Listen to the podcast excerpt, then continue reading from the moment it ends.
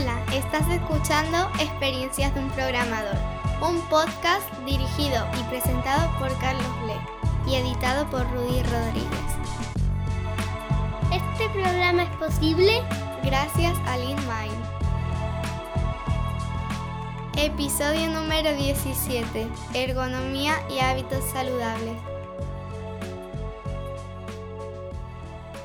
Hola Carlos, ¿qué tal? Soy Luis Rodríguez. Estoy interesado que trates en el podcast el tema de la ergonomía. Cómo tienes configurado tu zona de trabajo, tanto en la oficina como en casa. El famoso teclado Kinesis, la mesa, la silla, el ratón, etc. Cuando han aparecido los dolores de espalda, de manos, cuello, etc., ¿cómo los has solucionado? Cuando llevaba varios años trabajando, empecé a notar molestias en las manos, fatiga en las manos de tanto escribir, sobre todo al final del día. Las molestias fueron convirtiéndose en dolor. Y entonces estuve investigando qué podía ser y descubrí cuestiones como el síndrome del túnel carpiano, que según parece puede hacerse crónico, y me di cuenta que si no cambiaba la situación no iba a mejorar.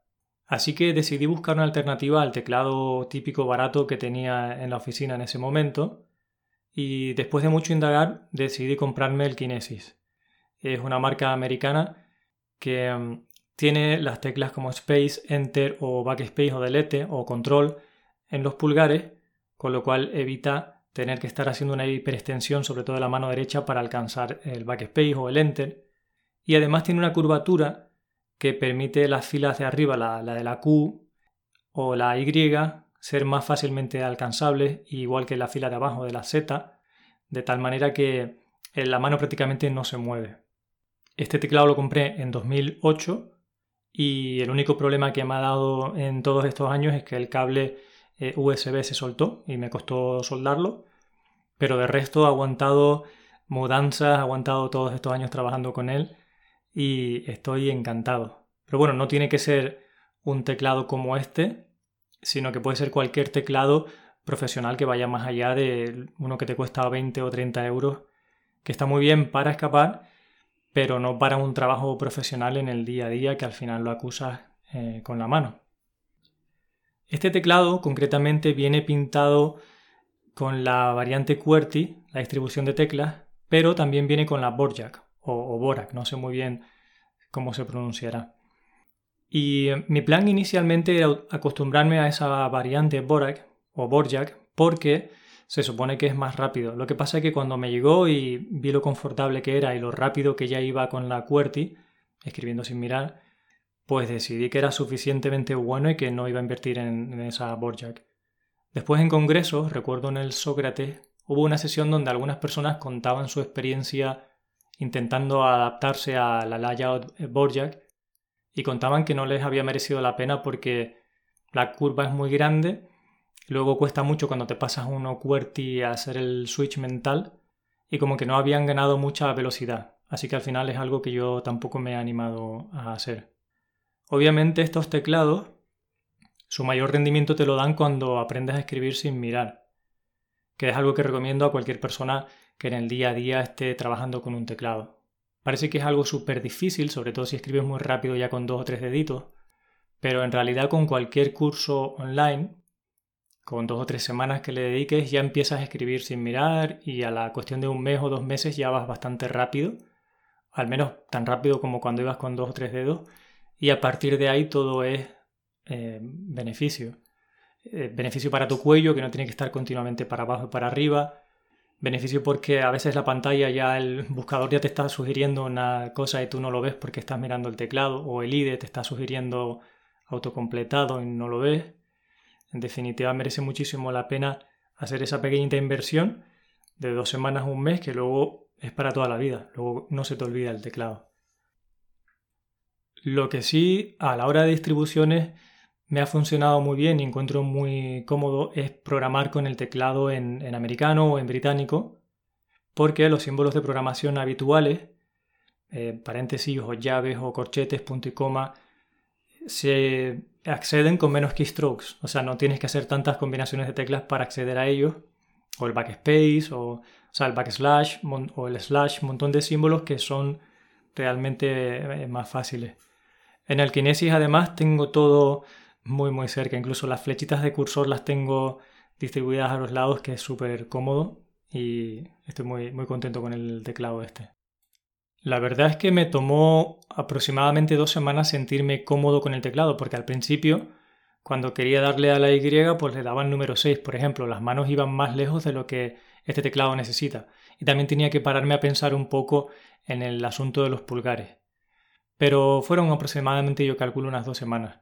Y el lado positivo es que luego cuando voy a un teclado normal, estoy en el teclado del, portátil o en, algún otro, no me cuesta mucho ese cambio mental. Bueno, realmente no me cuesta nada saber que ya los pulgares no los tengo disponibles, sino solo para la barra espaciadora.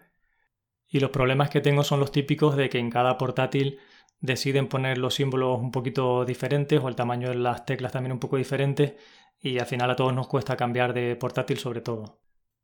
Tampoco me supone dificultad cambiar entre el teclado en castellano o en inglés, porque al final son poquitas teclas las que varían, incluso cuando estoy en inglés, si quiero escribir en castellano sé dónde está la ñ, sin mirar, son poquitas teclas y es verdad que te acostumbras bastante rápido. No obstante, en el sistema operativo tengo un shortcut para cambiar rápido de inglés a castellano o al revés, porque si estoy redactando un email quiero tener fácilmente disponibilidad para los acentos, pero si estoy en el IDE quiero rápidamente hacer a slash o cualquier símbolo, con lo cual sí que es muy práctico, que además se puede en cualquier sistema operativo configurar, que con un shortcut ya cambio el idioma del teclado sin tener que utilizar nada más.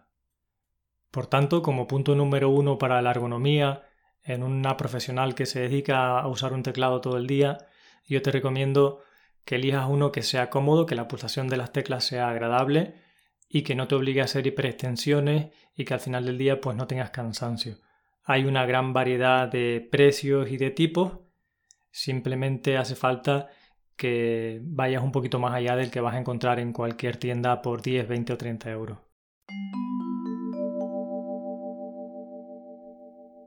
Lo siguiente que estuve investigando fue el ratón.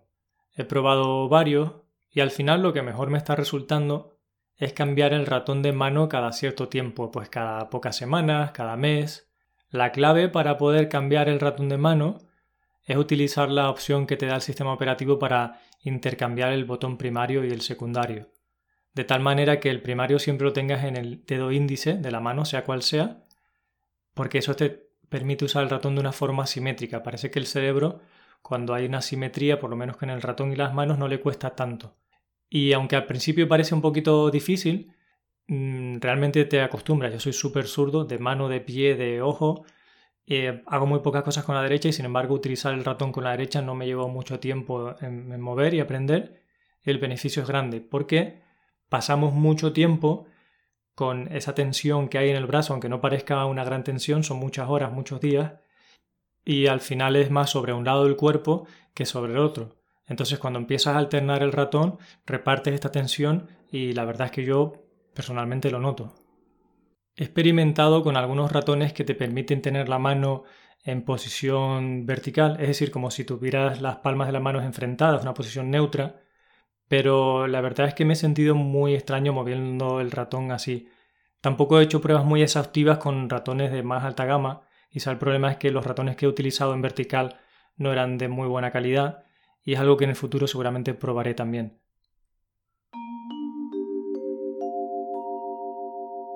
El punto flaco de la mayoría de personas que trabajamos frente a una pantalla en realidad es la espalda. Cuando tenía 23 o 24 años ya empezaba a tener bastantes molestias en la espalda baja de estar sentado muchas horas. Llevaba sentado toda la vida en el colegio y luego en el trabajo más. Por si estas condiciones no fueran ya suficientes para tener problemas de espalda, además mi desconocimiento en el gimnasio en esos años me llevó a acabar teniendo un dolor agudo en la espalda baja que parecía ser causado por una protrusión de disco. Durante muchos años seguí el consejo de, terapeutas que me veían que me decían que no podía cargar peso, que no podía hacer ejercicio de pesas y he estado prácticamente una década o quizá más pesando mucho menos de lo que debería pesar por mi altura y mi constitución, y padeciendo molestias en la espalda durante todo este tiempo.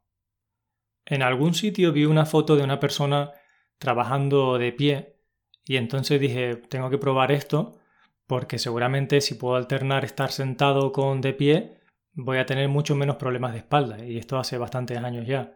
En ese momento las mesas que había que se podía nivelar la altura eran carísimas, totalmente fuera de mi alcance. Y tampoco estaba seguro si iba a merecer la pena la inversión o no. Entonces me hice una mesa casera. Realmente para trabajar de pie puedes hacerlo montando una mesita de noche encima de una mesa de escritorio o de mil formas más. Puedes hacerte algo artesanal para poder estar de pie. Y em, además me busqué un taburete de bar o algo así alto para cuando me quisiera sentar poder estar sentado. Y de esa forma alternaba pues una horita de trabajo de pie, otra hora sentado aproximadamente. Y era fácil alternar porque cuando llevaba un rato sentado empezaba a tener un poco de molestia en la espalda baja o quizás empezaba a buscar posturas extrañas, a querer cruzar las piernas. Entonces me di cuenta que querer cruzar las piernas era como una señal del cuerpo de decir, oye, hay que moverse aquí. Y no sabía mucho sobre salud, sobre la espalda, pero mm, definitivamente este cambio de pie sentado era muy interesante. Y al estar de pie es fácil darte cuenta de que te empiezas a cansar, sobre todo si no tienes mucha costumbre.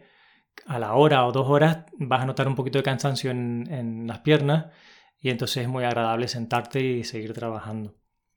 Hoy en día se ha puesto bastante popular el tema de las mesas que son standing desk, que son regulables. Yo tengo ahora mismo una de IKEA que utiliza una manivela para es manual para subir y bajar, pero también las hay mecánicas con un motor, eh, eléctricas, ¿no? que con un botón subes y bajas. Yo compré la mía con manivela porque me gusta menos el mantenimiento del, motor y todo esto, y sabía que la manivela solo necesitaba engrasarla. Y si es verdad que la gente en videoconferencia, cuando cambio la mesa de postura, se ha hecho unas risas de verme moviendo la manivela, pero yo estoy bastante contento con ella, solo tardo un minutito en subirla o bajarla la postura que quiero.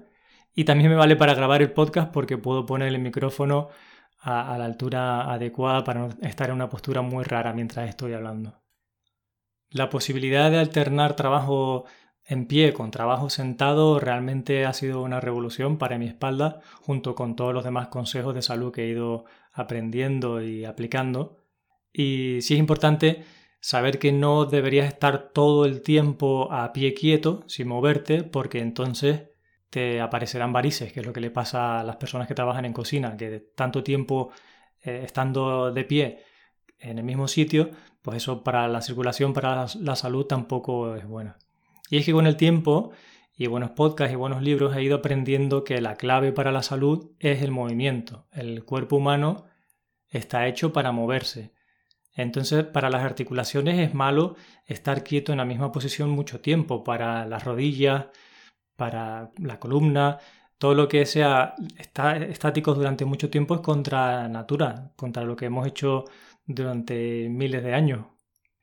Por eso el tema de la silla no es tan importante en mi caso o en el de las personas que intentamos movernos más como podría parecer. Es decir, si tengo que verme en la obligación de trabajar en una oficina en la que de ninguna manera puedo conseguir un standing desk, eh, variar entre sentado y de pie, pues quizás sí va a tener sentido que me gaste muchísimo dinero en una silla donde esté muy cómodo. Pero si no, con cualquier silla que sea suficientemente acolchada para que no te duelan las nalgas es suficiente. Yo no utilizo el respaldo de la silla porque en los momentos en los que estoy sentado intento tener la columna derecha y ser consciente de la postura corporal, que al principio cuesta mucho, pero después te vas dando cuenta. Y puedes utilizar estos movimientos como de repente que empiezas a cruzar piernas o te echas muy para atrás o te pones de medio lado retorcido para darte cuenta de que quizás es el momento de caminar un poco, estirarte, cambiar de postura, en fin, de darle movimiento al cuerpo. Un extra que me gusta tener en la oficina es una fitball, es decir, una pelota de estas grandes que están diseñadas para yoga o para otros ejercicios o pilates en la que te puedes sentar. La inflo a la altura para como para que me siente con las piernas en 90 grados, una altura que me sea cómoda. Y lo interesante de la pelota es que me permite mover la cadera y cambiar la posición y es bastante agradable. No se recomienda, por lo que he leído, que utilices la fitball durante muchísimo tiempo porque al final también la musculatura se fatiga, tanto la espalda baja como los abdominales, y acabas adoptando una postura que tampoco es saludable. Con lo cual al final, de nuevo, lo interesante es moverse. El hábito saludable de mayor beneficio a día de hoy para mí es caminar. Me compré hace un tiempo una pulsera de actividad para medir los pasos y eso me motivó a intentar caminar todos los días y me di cuenta que muchos días solo caminaba a 2.000 pasos, incluso aunque luego estuviera una hora en el gimnasio y pensara que era un deportista y estaba muy activo, he ido aprendiendo que no es así, que en realidad estaba todo el día parado. Y ahora, en vez de intentar hacer los pasos que te dicen por ahí, 8.000 o 9.000 o 10.000 pasos de una sola tacada, lo que intento es dar pequeños paseos durante el día. Cuando hago un descanso, caminar un poco y aunque no tenga un espacio muy grande, aunque incluso ni siquiera pueda salir al exterior, he aprendido, en este caso de mi amigo Miguel, que también en tu casa puedes pasear, ir y venir muchas veces. Al final consigues el mismo efecto beneficioso.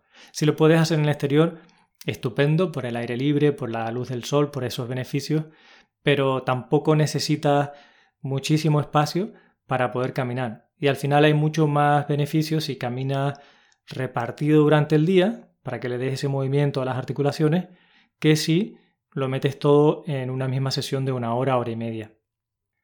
Buscando la forma de caminar más, me he dado cuenta en el trabajo de que algunas reuniones las puedo hacer caminando, utilizando el teléfono móvil. Si no tengo que compartir la pantalla y la otra persona tampoco tiene que mostrarme algo que no pueda ver bien en la pantalla del teléfono, me pongo a caminar y eso hace que preste incluso más atención a la reunión que me vengan mejores ideas. Y si la reunión es, por ejemplo, de seguimiento, de uno a uno o de algún tema que sea especialmente importante, directamente si podemos intentamos vernos en persona e irnos a algún sitio en el que podamos caminar, porque se nos ocurren muy buenas ideas ahí.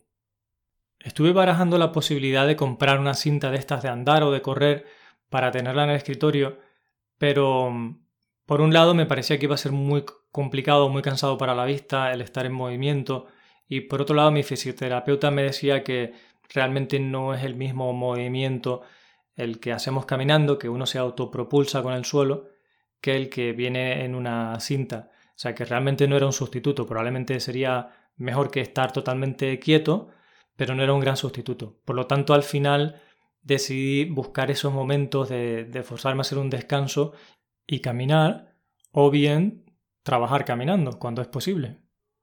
Hace como tres o cuatro años me propuse volver a ganar masa muscular e investigar de qué forma podía estar mejor, porque ciertamente yendo al quiropráctico o al osteópata mejoraba, pero enseguida cualquier cosa me podía me, volvía a producir daño y yo estaba seguro que hoy en día tendría que haber alternativas. Unos amigos me recomendaron que siguiera Fitness Revolucionario, a Marcos Vázquez, y entonces empecé a informarme, incluso me compré su libro, su plan de entrenamiento, barra libre. Eh, mi amigo Juan me hizo una adaptación previa a barra libre para que los primeros meses cogiera un poquito de forma. Y a continuación me puse de lleno a seguir barra libre haciendo esos ejercicios que traumatólogos y otras personas me habían dicho que no debía hacer por mi espalda. Y curiosamente fue cuando mi espalda y todo mi, todo mi físico empezó a mejorar, empecé a tener menos molestias o sea, curiosamente fue cuando empecé a ganar masa muscular y a trabajar ejercicios multiarticulares como es la sentadilla libre o el peso muerto. La ayuda de mis amigos y de todas las publicaciones de Marcos Vázquez me han ayudado un montón a reducir dolores, a mejorar físicamente y a tener mucho más conocimiento sobre lo que es saludable. Y a raíz de ahí, pues he ido conociendo más fuentes como por ejemplo a Juan Geojeda, que lo conocía en su faceta de informático, pero no sabía que, que conocía tanto sobre la salud y los problemas que tenemos. Y entonces empecé a seguir muchas de las cosas que también recomendaba Juan G., que por cierto tiene un libro estupendo que se llama Tres Pasos para salir del sedentarismo. Y ahí empecé a hacer sus recomendaciones, de colgarme, mantenerme colgado en una barra. Y además me di cuenta que cuando me cuelgo, si llevo un tiempo sentado, la espalda se estira y a menudo se oye el crack de, alguna vértebra que se está, debe estarse colocando bien en la espalda, me imagino yo, pero es un alivio. El, caminar, el sentarme mucho en el suelo y en cuclillas, que son hábitos que realmente pues, me han aportado un montón. Así que incluso aunque no te interese el deporte de fuerza, las pesas y todo esto, seguramente te va a aportar mucho el podcast de Fitness Revolucionario y las publicaciones de Juan Geojeda. También me ha ayudado a practicar yoga y pilates, sobre todo para entender ciertas posturas o, ganar cierta conciencia corporal, como que los hombros no se te suban hacia las orejas, por ejemplo. Y últimamente estoy probando con Foundation Training, que me lo recomendó mi amigo Pablo Pasos, y parece muy interesante también para el tema de la espalda, y fortalecer la espalda baja.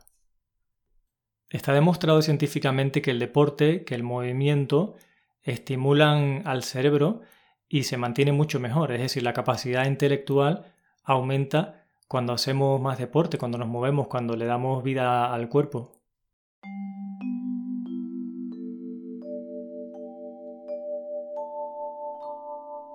Soy Pablo Pazos, fundador de Barkibu. Yo conocí Foundation Training por eh, mi mujer, por Patri, que es muy fan de Chris Hemsworth, el Thor, el actor de Thor, y que em, Chris Hemsworth parece ser que tuvo un lumbago muy fuerte eh, rodando la película de Thor con el martillo de Thor, porque lo hacen, lo hacen muy pesado para que los movimientos sean realistas y el tío, obviamente como no tiene problemas de dinero, pues eh, acabó acudiendo al mejor y, y, ese mejor era el, un tío que se llama el Dr. Goodman, que es un tío que se ha especializado en, en, entrenamientos para la espalda, porque él mismo tuvo problemas de espalda, y tiene un sistema que llama Foundation Training, eh, que eh, Patri me regaló el libro, eh, que básicamente te explica eh, cómo fortalecer el core de, tu cuerpo, toda esa parte abdominal y, lumbar, para que evites problemas de espalda. Em, yo llevo desde entonces, yo tenía muchos lumbagos, em, por, un problema de lordosis y por trabajar delante del ordenador. Llevo desde entonces haciendo este entrenamiento, no siempre de manera ordenada, pero sobre todo cuando me duele un poco, lo hago todos los días y cuando no lo hago de vez en cuando, pero son 10 minutos al día y realmente es, eh, es, lo que más me ha aumentado la calidad de vida en, en los últimos cinco años. Es, es alucinante lo bien que funciona.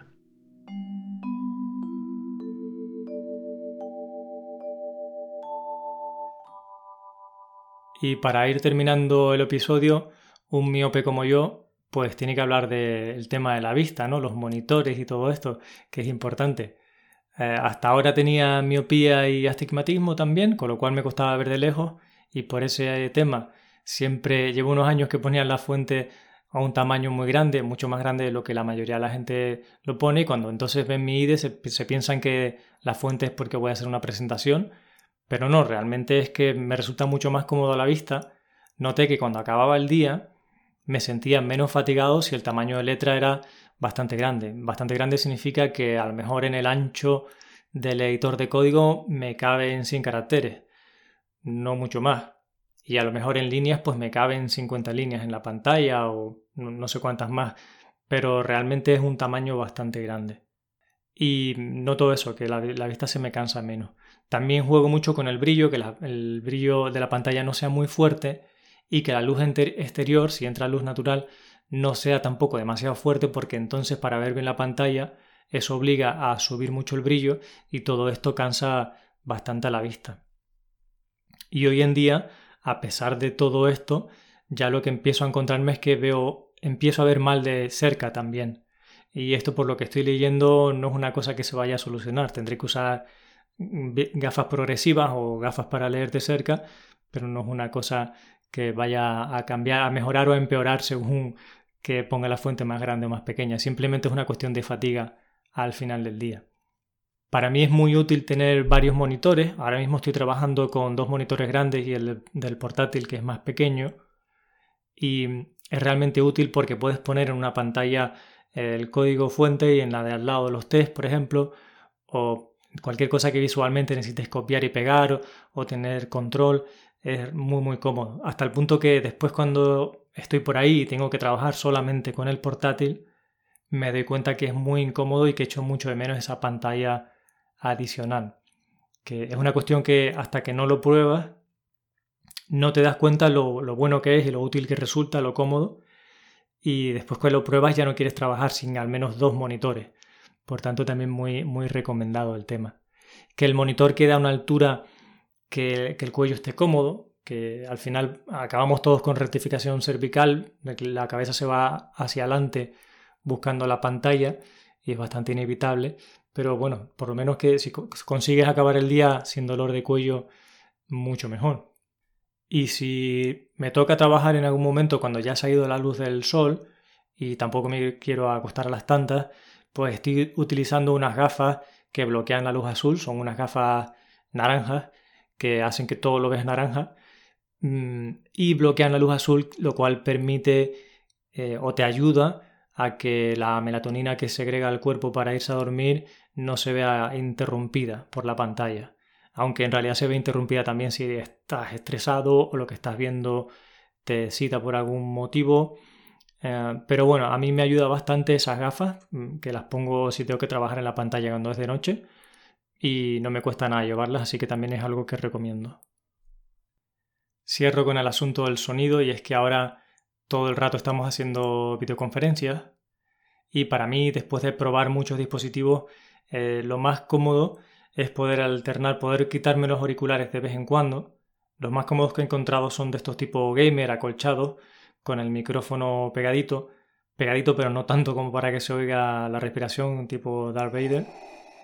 Mm, son muy cómodos para la oreja y también hace que las demás personas me oigan sin eco y sin ruido de fondo. Porque es cierto que los que son ambientales, como los que trae el Mac, eh, son bastante buenos para una conversación puntual, pero cortita, pero para estar trabajando todo el día con ellos al final meten muchísimo ruido ambiente que acaba resultando molesto para las otras personas. Se oye mucho el teclado, se oyen ruidos que no aportan a la conversación.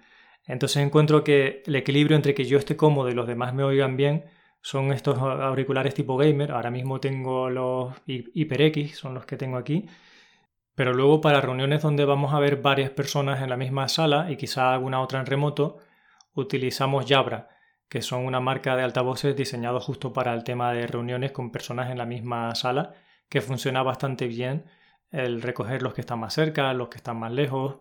Es una alternativa muy interesante para esa combinación de remoto con presencial.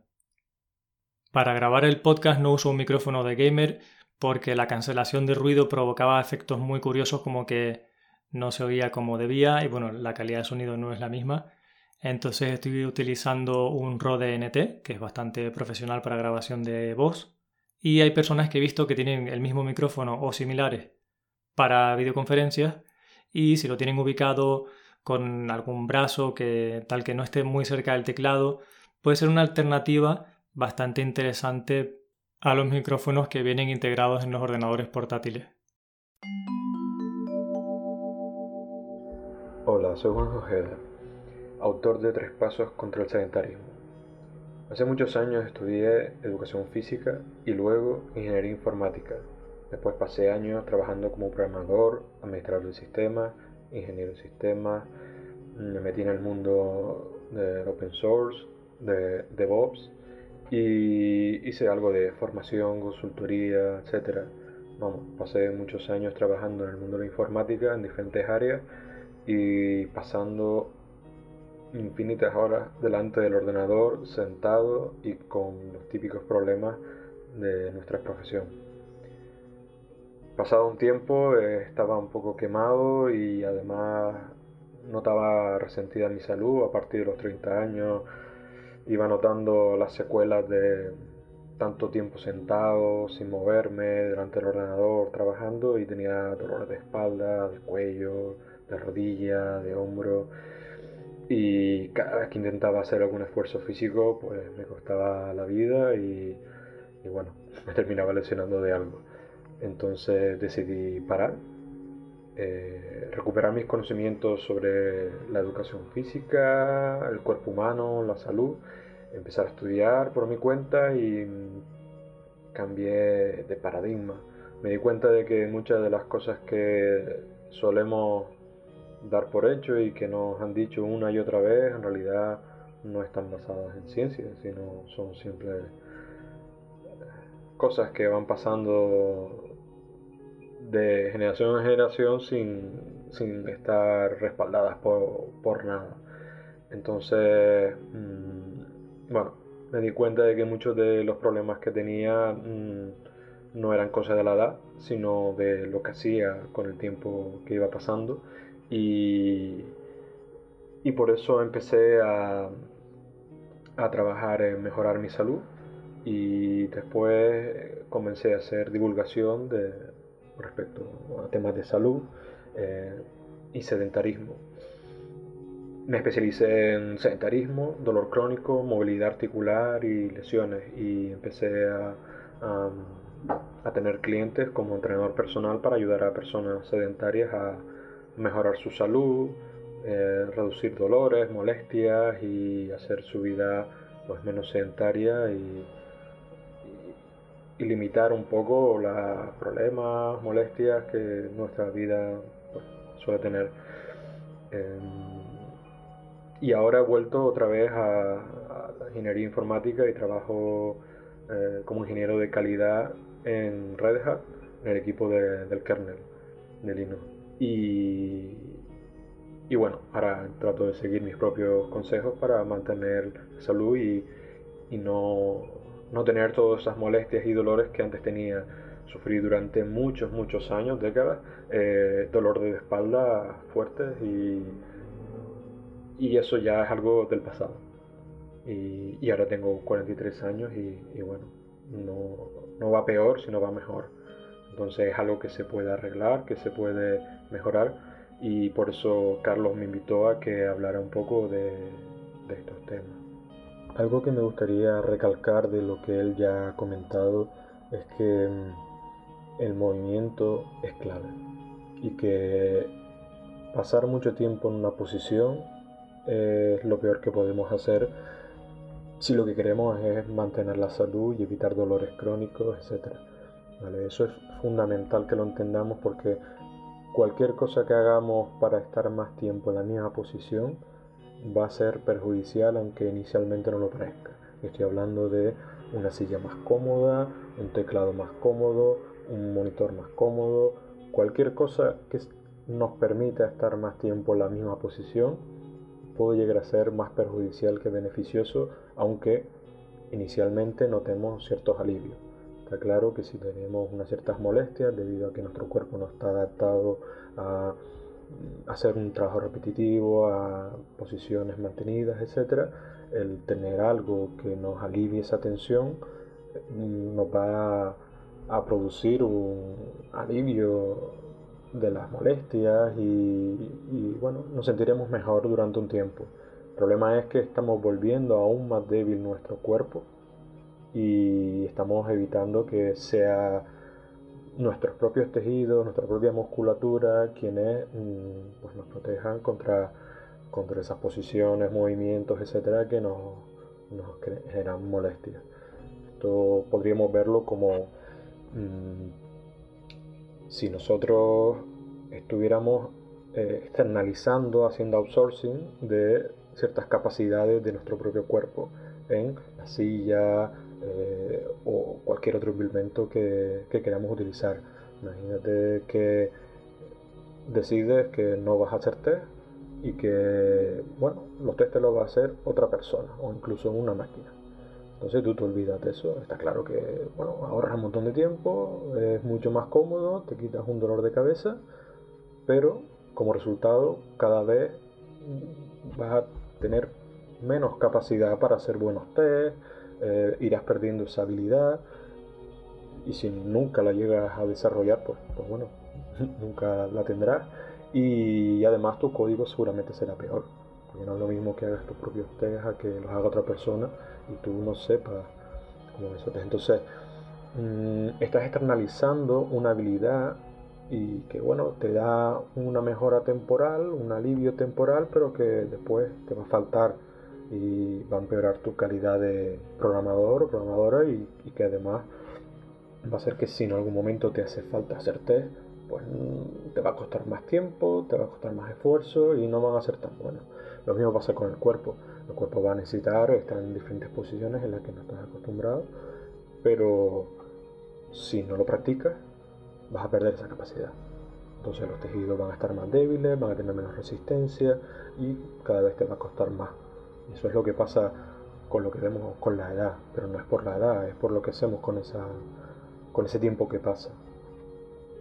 Con esto tampoco hay que pensar que tiene que ser todo súper espartano y, muy difícil y que nos tenemos que estar incómodos mientras programamos, etc. Sino que, bueno, lo que nos va a solucionar el problema y lo que nos va a dar una larga vida como profesionales y una salud es el variar más nuestras posiciones, el adaptarnos más a diferentes circunstancias, diferentes teclados, ratones, como decía Carlos, cambiar de mano del ratón, eh, trabajar sentado, de pie, con un teclado normal, con un teclado de portátil, en, un, de pie en un sitio, en un sofá, en una cafetería, en una silla cómoda, no silla incómoda. Eh, da un poco igual mientras nos movamos con cierta frecuencia y, estamos acostumbrando nuestro cuerpo a diferentes posiciones continuamente y no estemos demasiado tiempo fijos en, alguna. Eh, creo que el equilibrio está en buscar algo suficientemente cómodo para que mm, no nos distraiga esa incomodidad, pero no tan cómodo como para que podamos estar más de 20 minutos en la misma posición seguida. Porque si podemos estar ese tiempo estaremos más y, y al final mucho tiempo seguido en la misma posición el, el, cuerpo se va acostumbrando y se va especializando en eso y, y dejamos de ser tan buenos en otras posiciones. El cuerpo tiene sus propios mecanismos para indicarnos cuándo cambiar de posición, porque, bueno, necesita que cambie el flujo de sangre, vaya de unos músculos a otros, de unos tejidos a otros, que unos músculos se estiren, se encojan, tendones, las articulaciones. Es importante que vaya cambiando, por un montón de razones en las que no voy a entrar ahora, pero que explico en el libro, que, mm, que hacen que los tejidos se mantengan sanos si no los movemos, mm, bueno, el rico sanguíneo no llega igual, etc. Entonces el, el, cuerpo, a través de nuestro sistema nervioso, va detectando cuando estamos demasiado tiempo en una posición y es conveniente cambiar y nos va mandando señales. Esa incomodidad son señales que nos manda nuestro propio sistema nervioso para que cambiemos de posición. Cuando llevamos mucho tiempo, esa incomodidad empieza a ser mm, bastante incómoda mm, y puede llegar a ser dolor eh, ese dolor no es otra cosa que, una señal más intensa para que cambiemos de posición. Si no lo hacemos, pues, pues bueno, vamos a tener pues, una serie de consecuencias a largo plazo. El problema es que desde que somos pequeños aprendemos a ignorar esas señales. Desde que somos muy pequeños nos dicen tenemos que estar quietos, tenemos que estar sentados en la silla atendiendo al profesor, tenemos que eh, atendiendo las clases, tenemos que después en el colegio, en el instituto, en la universidad, en el trabajo, a lo largo de nuestra vida vamos aprendiendo a ignorar esas señales y eso es un problema. Es un problema porque al final ese es el mecanismo que tiene nuestro cuerpo para que precisamente tengamos ese movimiento necesario para que todos los tejidos reciban la misma cantidad de sangre, oxígeno, que se muevan, que se estiren, que se encojan y que no nos especificemos demasiado en una misma posición y que eso termina perjudicando las articulaciones y a todo el organismo. Entonces, el volver a, movernos un poquito más y atender un poquito más a esas sensaciones y no ignorarlas, nos va a ayudar precisamente a mantener el cuerpo mejor. Para mí el mayor problema del sedentarismo es que es una sobreespecialización, nos sobreespecializamos en ciertas posiciones, ciertos movimientos, etcétera, y eso genera problemas. Yo lo veo como si, si yo, por ejemplo, mm, fuera un programador de frontend y nunca tocara backend, solo frontend, eh, y en un framework muy concreto, pues llegaría a especializarme tanto que sería muy bueno, sería quizás el mejor eh, en eso, y eso es interesante para mi carrera profesional, voy a ser muy productivo, voy a tardar menos tiempo en hacer las cosas, muy eficiente, pero al mismo tiempo tiene una contrapartida en que si por lo que sea pues tengo que cambiar de framework, tengo que cambiar y tocar cosas de backend, tengo que intentar ayudar a alguien en el equipo que hace backend o me veo en un proyecto en el que estoy solo y no tengo compañeros o compañeras con los que compartir eh, esos otros componentes o partes, eh, voy a tener un problema porque voy a ser muchísimo menos eficiente, voy a tardar mucho más y y me va a, generar un montón de quebraderos de cabeza. Entonces hay que encontrar un equilibrio entre la especialización y el tocar un poco todos los palos. Y eso vale tanto para, para otra profesión como para la salud. Entonces, tenemos que pasar muchas horas sentados mm, y eso es normal, muchas horas tecleando, muchas horas delante de la pantalla, pero nadie dice que lo tengamos que hacer siempre de la misma manera. Podemos cambiar postura, podemos cruzar las piernas, no cruzarlas, podemos apoyarnos en el respaldo, no apoyarnos, podemos ponernos en una silla más alta, más baja, ponernos de pie, podemos hacer multitud de cosas para eh, sí especializarnos porque eh, es donde más tiempo vamos a pasar nuestro cuerpo pero al mismo tiempo hacer otras cosas. Y uno de los puntos que comentaba Carlos que es súper importante quizás desde el punto de vista después de analizar pues, muchas áreas de la salud que tratan el tema del dolor como se llama normalmente dolor en específico de espalda baja, que es la típica lumbalgia que suele tener mucha gente. Eh, casi todos los especialistas coinciden en una cosa y, en cambio discuten sobre otras muchas, pero en una coinciden caminar. Caminar es la, la única cosa que creo que coinciden todos y cada vez coinciden más en más cosas, como que el, reposo es lo peor que puedes hacer, el reposo absoluto sobre todo eh, cuando tienes dolor de espalda es lo peor que puedes hacer y, y, que el movimiento es muy importante y caminar es la, la, la forma más fácil de empezar a moverte y lo que va a tener mayores beneficios a corto, medio y largo plazo. Entonces, caminar a lo largo del día y como decía Carlos, no hace falta, o incluso es mejor no tirar una hora, dos horas caminando, sino repartirlo a lo largo del día. Eso es muy importante para que el cuerpo restablezca mm, pues, pues eso, ¿no? esas cosas que no hacemos tanto. ¿no? Y es una cosa que siempre hablo con, hablaba con, con mis clientes cuando trabajaba de entrenador, eh, pues intentar fijarte en tu día a día lo que menos haces intentar hacerlo un poco más, como puede ser caminar, como puede ser sentarte en el suelo, colgarte de una barra, ¿no? como decía Carlos, eh, y mirar aquellas cosas que haces más durante más tiempo, de manera más repetida, y hacerlas menos o de manera un poco diferente. Y hay que entender que no existe una postura perfecta, aunque lo creamos y que nos lo hayan dicho muchas veces, eh, no existe una postura perfecta y no hay que intentar estar continuamente en la postura perfecta, sino hay que ir variando de posturas y el mismo cuerpo va a encontrar la mejor postura para cada situación y hay que dejar que el cuerpo se adapte a esas situaciones. El problema es no poder estar en ciertas posturas. Si nunca puedes estar erguido o erguida, eh, tienes un problema, ¿no? Y tienes que trabajar en ello.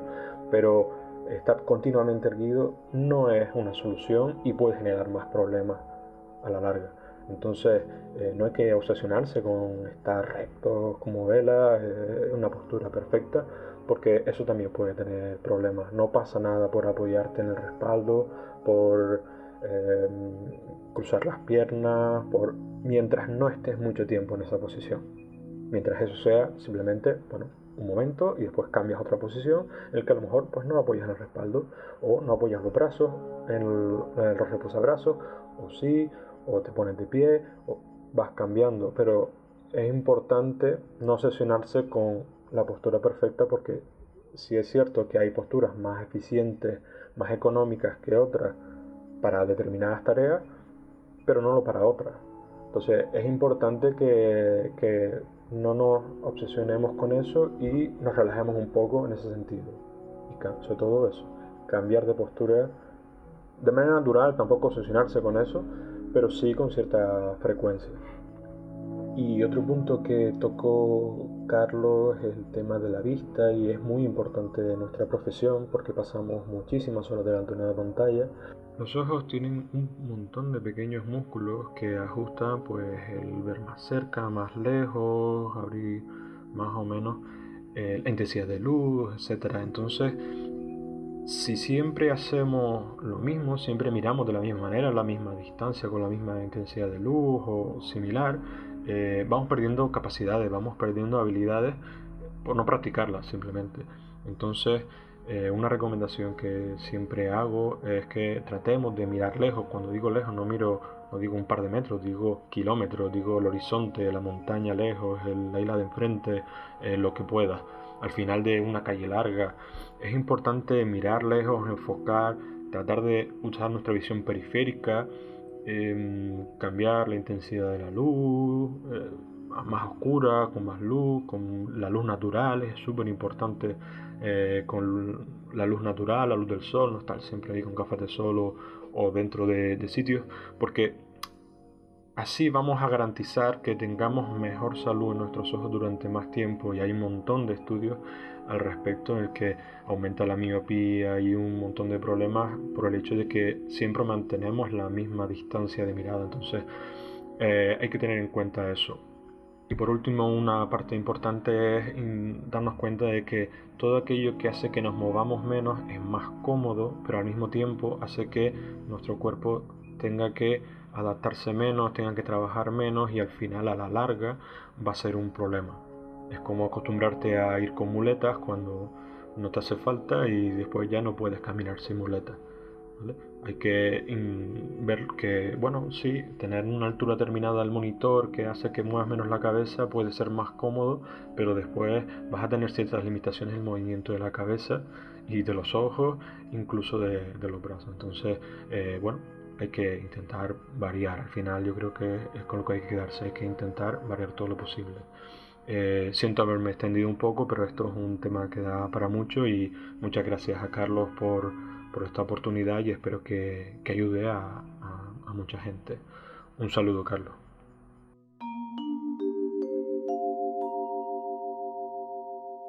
Es impresionante todo lo que sabe Juanje. La verdad que cuando le pedí que participase en este episodio no esperaba yo que nos hiciese un regalo tan generoso. Y he aprendido un montón. Desde ahora moveré mi mesa a más alturas que no solo la típica que usaba para de pie y sentado, sino alturas medias. Y me esforzaré mucho más en cambiar de postura, moverme y en trabajar incluso en sitios diferentes. Espero que tú también hayas aprendido mucho. Juan G es para mí conocido y de hecho era una leyenda en mis primeros años de, trabajo en el sector cuando yo era parte del grupo de usuarios de Linux de Canarias, porque él fue quien escribió el primer instalador que hubo de Ubuntu, la famosa distribución de Linux. Así que tanto por su faceta informática como por la de la salud, te animo a que le sigas y a que leas su libro, que es muy interesante, está muy bien escrito, te va a atrapar desde que empieces a leerlo. Muchísimas gracias, Juanje. Y con esto vamos cerrando el episodio número 17. Si te surge cualquier pregunta o te gustaría que ampliase cualquier información, y puede ser tanto de este episodio como de alguno anterior, por favor utiliza la web para poner un comentario ahí o incluso si quieres envíame un audio con tu pregunta y será incluido en el siguiente episodio donde la responda. Así eh, ponemos tu audio y después la respuesta. Esto enriquecerá mucho los futuros episodios. Tienes toda la información en podcast.carlosble.com. Muchas gracias por tu colaboración y por estar ahí escuchando estos podcasts.